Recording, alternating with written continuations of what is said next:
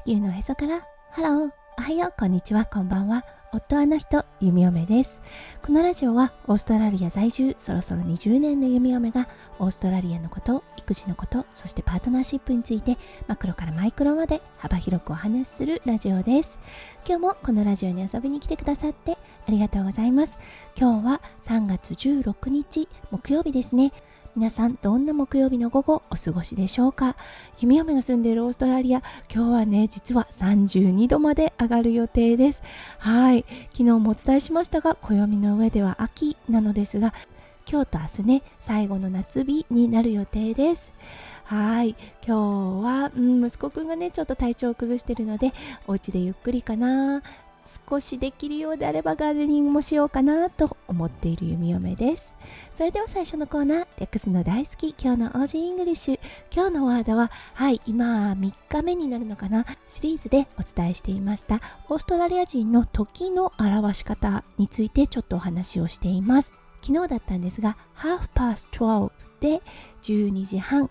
12時から半分の時間が過ぎたというような言い表し方で12時半を表す言葉をご紹介しました。はい。今日だったんですがそれをさらに小さくした4分の1クォーターをご紹介したいと思います。はい。4分の1という言葉ですね。クォーター。はい。これをねあのパーストと to を使って説明します。例えば12時15分の場合は quarter past 12と言います。quarter past 12はい。そして12時45分の場合は quarter to one という形になります。このハーフとクォーター、とてもよく使います。今思ってみると日本の方も使いますよね12時半というような形で12時30分とも言いますがどちらかというと12時半っていう感じで表す方の方が多いのではないでしょうかはいそれがオーストラリアではハーフとクォーターという形で使われていますはいいかがだったでしょうか？数日にわたってそうネイティブの方たちが時を表す時はこんな感じで表現しますっていうのをご紹介させていただきました。はいそれでは今日のテーマに移りましょう。今日のテーマは悪夢から学ぶことです。はいそれでは今日も元気に読み読めラジオをスタートします。はい昨日だったんですが3歳児の息子くんちょっと体調を崩していますはいそしてね夜が少しね眠りが浅いのかうん、夜中に目覚めてしまうんですね。そう、あの、ママといった感じで呼ばれてしまうので、そこからはね、もう息子くんの部屋で一緒に寝たりしています。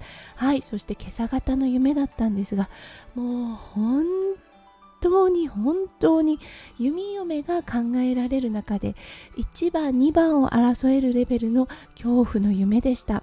はい。その夢だったんですがうん。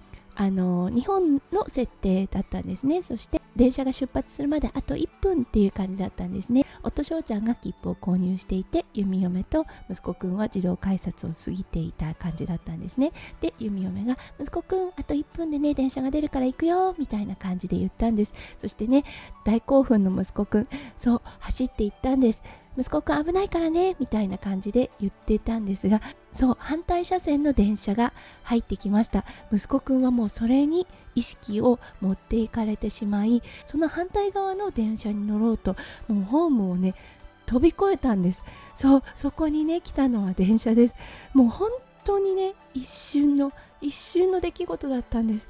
もうその時のねもう思い出しただけであの涙が出そうになるんですがその一瞬たった一瞬で自分の持っているね全てを失う恐怖そのね出来事っていうのは1秒2秒の間で起きたんですね。そうだけどその間に弓嫁は神様に祈りを捧げたりもう自分の体が自分の体ではないような感じのもう血圧がね一気に下がっていくようなうん、恐怖を覚えそして電車が通り過ぎて息子くんの様子を見に行くっっていうような状態で目が覚めました。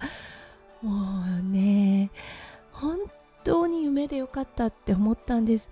そしてねこれが現実に起こった場合もう本当失うのは一瞬全てを失うのは一瞬なんだなって思ったんですね。はあこの夢がね教えてくれたのは何かなって思ったんです。朝起きた時ねその夢の内容を夫翔ちゃんに伝えたところそう当たり前じゃないよね。この生活ここにね息子くんがいてくれてることは本当に奇跡だよねっていうことを伝えてくれました。本当まさにそうだなって思ったんです。